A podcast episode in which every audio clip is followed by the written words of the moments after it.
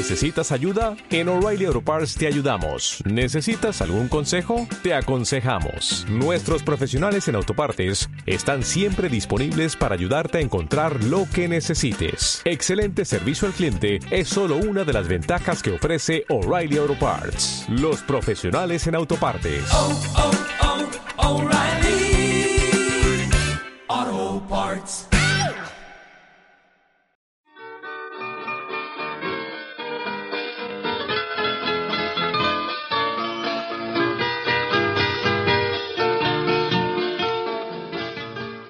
Al compás de los versos se lidiaron las batallas. Por ser la más densamente poblada y la que posee una historia más compleja, folclor variado e inmenso, tiene por su densidad misma un lado oscuro, poético y curioso. ¿A qué obedecerá ese arraigado complejo que tenemos de querer hallarle padres o abuelos extranjeros a todo lo auténticamente colombiano? Huellas urbanas. en donde cada ladrillo relata una gran historia.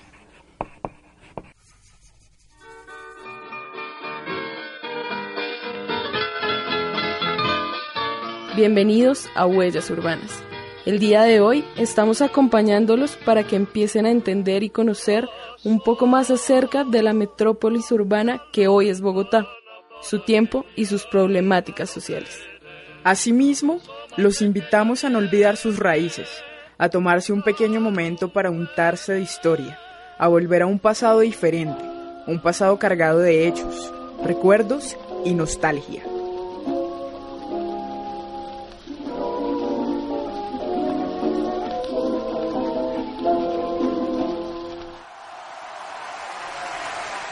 Bogotá y su población, que para el tiempo de 1801-1803 Chinita era bastante reducida, disminuyó notoriamente gracias al paso de una epidemia de viruela que generó un gran impacto en la población.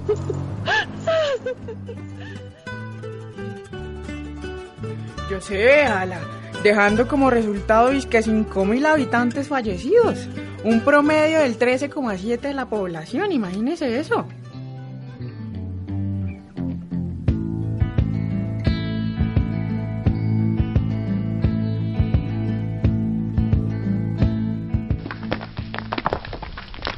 Sin pavimento, sin agua, sin alcantarillas, ala. La vida aquí es un milagro de la existencia y el equilibrio. Gérmenes patógenos por todas partes. En el aire, en el agua, al salir de la casa, al entrar a la iglesia, al comer, al dormir, mejor dicho. San Victorino, la oveja negra de los barrios de Bogotá. Es otra vez lo dantesco, lo apocalíptico y lo piramidal del caso. El verano retosado allí, el fango invierno y la tierra de Colón. ugh, es algo que aterra, que espanta y que enferma, chinita. El estado en el que hoy se encuentra esa vida la capital es una cosa indigna. No es una ciudad, ni un pueblo, ni un miserable villorrio, caray. Calle décima con Avenida Caracas, en donde los más notables revolucionarios comuneros fueron fusilados, imagínese. Uy, uno caminando por ahí. A quemarropa los mataron. Para la década de 1850 y lo que hoy podemos conocer como la zona de los mártires.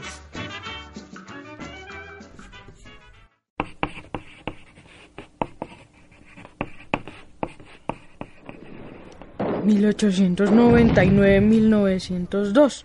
La coyuntura política se desarrolla bajo continuas guerras civiles, chatico, que hallan su cima en la guerra de los mil días, de la cual emerge una generación política desprovista, vea usted.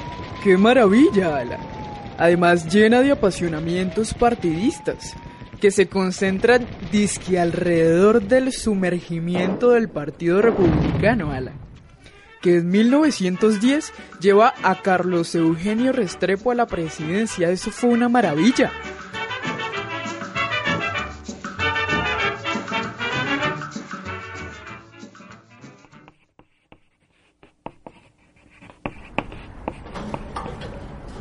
El escenario para la construcción de la nueva ciudad y lo que hoy en día conocemos como Bogotá quedó abierta con el asesinato del liberal Jorge Eliezer Gaitán, produciendo la ira exaltada de los sectores populares.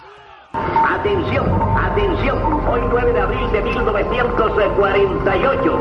En estos momentos acaban de ser venido el doctor Jorge el padre de Colombia. La calle Real y la plazuela de Nariño, el Hotel Regina y el Hotel Granada, junto con varias iglesias de la capital. El transporte con base a tranvías, sobre lo cual se habían acumulado gran cantidad de protestas y descontentos durante muchos años, fue uno de los blancos más afectados y después de los días del horror del Bogotazo, quedaron sobre las calles los rieles retorcidos y los tranvías incendiados. La indignación popular y las voces de repudio por lo sucedido lentamente dieron paso a la manifestación de acciones delincuenciales, encubiertas bajo una máscara política, que terminaron convertidas en un alzamiento aprovechado por vagos, bandoleros y demás personajes descontentos que en medio de lo sucedido vieron la oportunidad de salir del aburrimiento.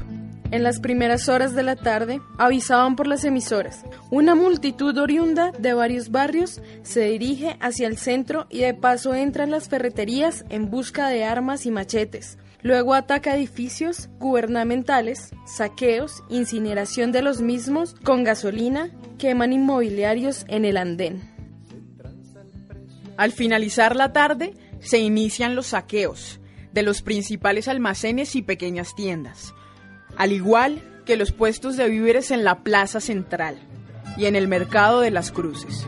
Al iniciar la noche, muchos de los sublevados se dedican al saqueo de almacenes y tiendas de licores. A consecuencia, la embriaguez y estupidez, haciendo del saqueo y el pillaje una práctica de comercio ejecutada de manera salvaje y en días siguientes en un sórdido negocio de mercachifles clandestinos seis días en recuperar la ciudad después de la muerte de Gaitán.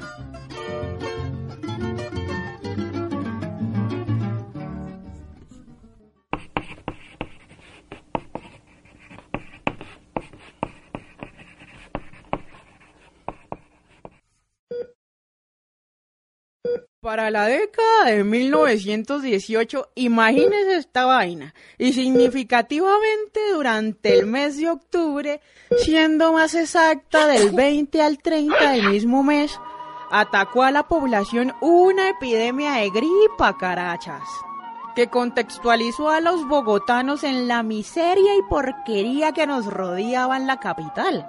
Además, las zonas marginales, ala. Si escuché esa vaina chinita, dice que dejando 1113 personas fallecidas y 567 personas por semana. ¡Qué vaina tan jodida!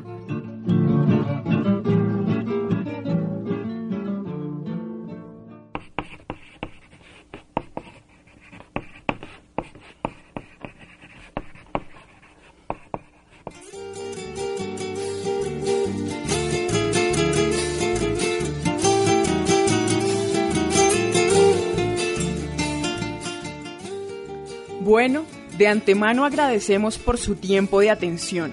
Esperamos hayan viajado con gratitud por este pasado untado de batallas, luchas y rimas, que a pasos agigantados nos permiten ver y disfrutar como hoy de manera libertina lo hacemos. No se queden solo aquí y que la historia se cale en sus huesos, junto con la curiosidad, y que el pasado enriquezca su cotidianidad.